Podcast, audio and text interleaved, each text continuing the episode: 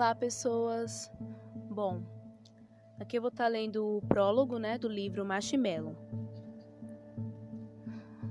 Parece o momento entre as pulsações, o intervalo em que nada acontece, quando o sangue abranda nas veias, a respiração se segura e a mente mergulha naquele enorme vazio de irrealidade. Estou falando com ele ao telefone. É ele, é mesmo ele.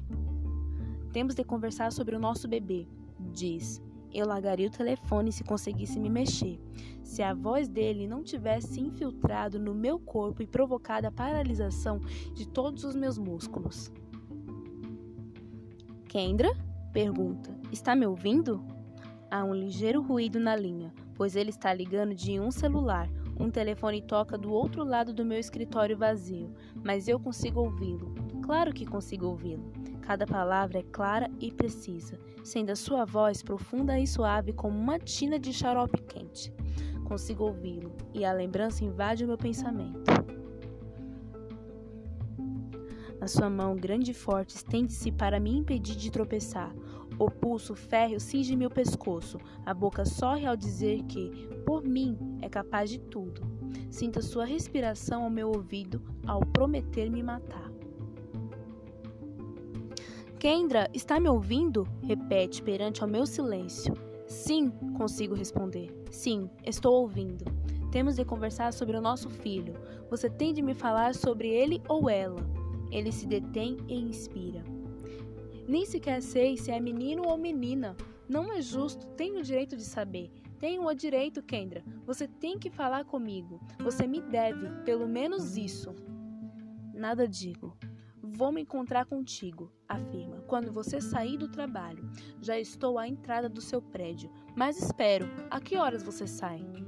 Igual ninho de morcegos perturbados, o pânico cresce dentro de mim e torna-se um cobertor de asas de couro, espessas e negras, amortecendo todas as restantes sensações. Ele está lá fora. Ele está lá fora nesse momento. Hoje à noite tenho o que fazer, replico, tentando falar normalmente. Tento impedir que a minha voz revele o meu medo. Não me interessa o que você tem a fazer. Nada é mais importante do que isto. Temos de conversar. Eu. Hum, hesito. Tenho de recuperar o controle dessa situação. Ele não pode fazer isto. Eu sei onde você trabalha. Quanto tempo você acha que demorarei a descobrir onde você mora? Aparecerei em sua casa, irei ao seu local de trabalho todos os dias e depois irei à sua casa. Não deixarei você em paz até que fale comigo. Você pode evitar tudo isto. Basta aceitar me ver agora. Ele está falando sério. Eu sei que ele está falando sério. Sei o que ele faz quando não consegue o que quer podemos nos encontrar na entrada. Às 4h45, declaro. Tenho meia hora.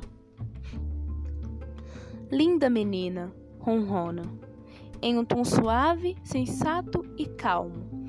Eu sabia que tomaria a atitude acertada. Mal posso esperar. Adeus, digo abruptamente e desligo o telefone, quase atirando o aparelho branco para o descanso. Há cinco minutos, jamais imaginará que ele pudesse me encontrar. Há cinco minutos, nunca me passará pela cabeça que ele andava à minha procura. Há cinco minutos, o que mais me ocupava o pensamento era em qual supermercado eu iria fazer compras. Agora? Agora isto? A mão esmaga-me o pescoço, a sua voz de mel insinua-se ao meu ouvido. Desta vez, ele vai mesmo me matar, não vai?